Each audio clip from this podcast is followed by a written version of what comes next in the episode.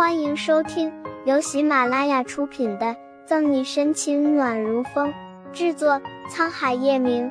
欢迎订阅收听。第八百零九章，从美国雇了顶级的杀手去看李斯的那个人是我没错，可我也是有原因的。我那天偶然听到叶晨玉和乔宇讲什么李斯醒了，当年的事情可以大白了。我不想你一直蒙受着杀人的冤屈，才跑去看看李斯的情况。我本想等李斯醒了后再告诉你，没想到你已经知道了。苏倩的声音越发的哽咽。我也没有想到事情会这么严重，我不是想要隐瞒你的。听完苏倩一番解释，沈西更加坚定自己冤枉了他，心里很是过意不去。西西，你别。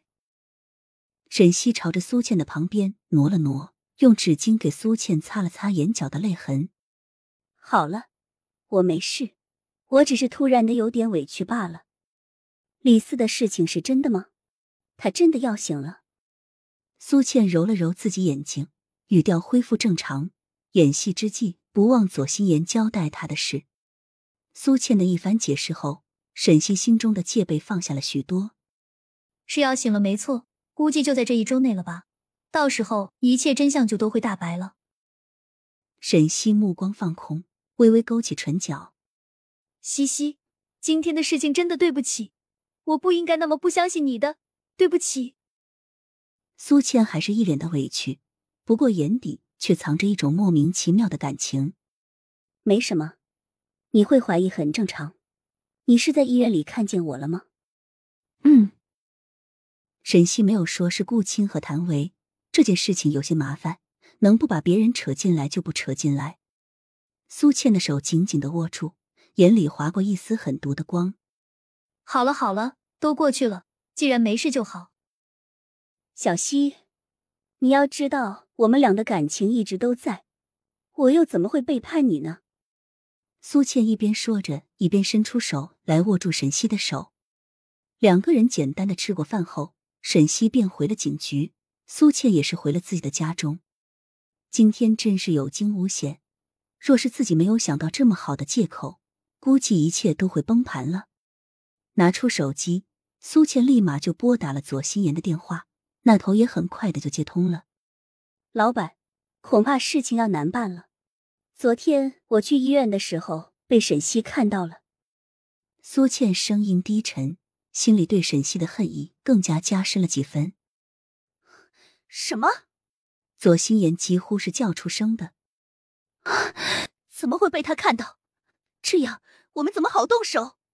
左心言的脑子一瞬间十分乱了起来。如果沈西加强了守卫，想要动李斯，几乎就是不可能的事情了。你别急，不过我撒谎骗了过去，沈西没有怀疑，我也套到了话。我们动手最好就在这几天，李四很快就要醒了。恰巧沈西也在医院，直接一网打尽得了。苏倩拿着自己书架上与沈西以前的合照，以前两个人天真浪漫的笑容与现在完全是天壤地别。苏倩冷了冷眸，毫不留情的将相框扔进了垃圾桶里。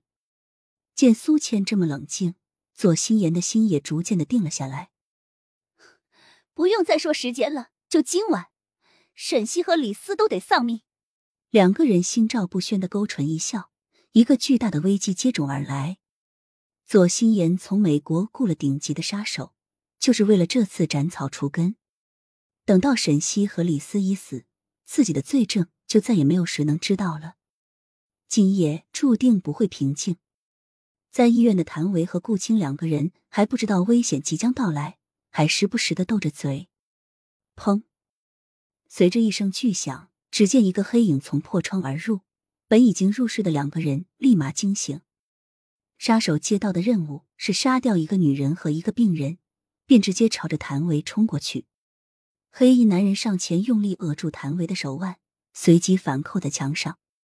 谭维可不是吃素的，立刻用力朝着黑衣男人的脑袋里使劲一踢，随即挣脱。顾青和谭维两个人退到了李四床位旁，冷冷的盯着这个不速之客。你没事吧？顾青朝着谭维的身旁靠了靠，担忧的询问谭维的情况。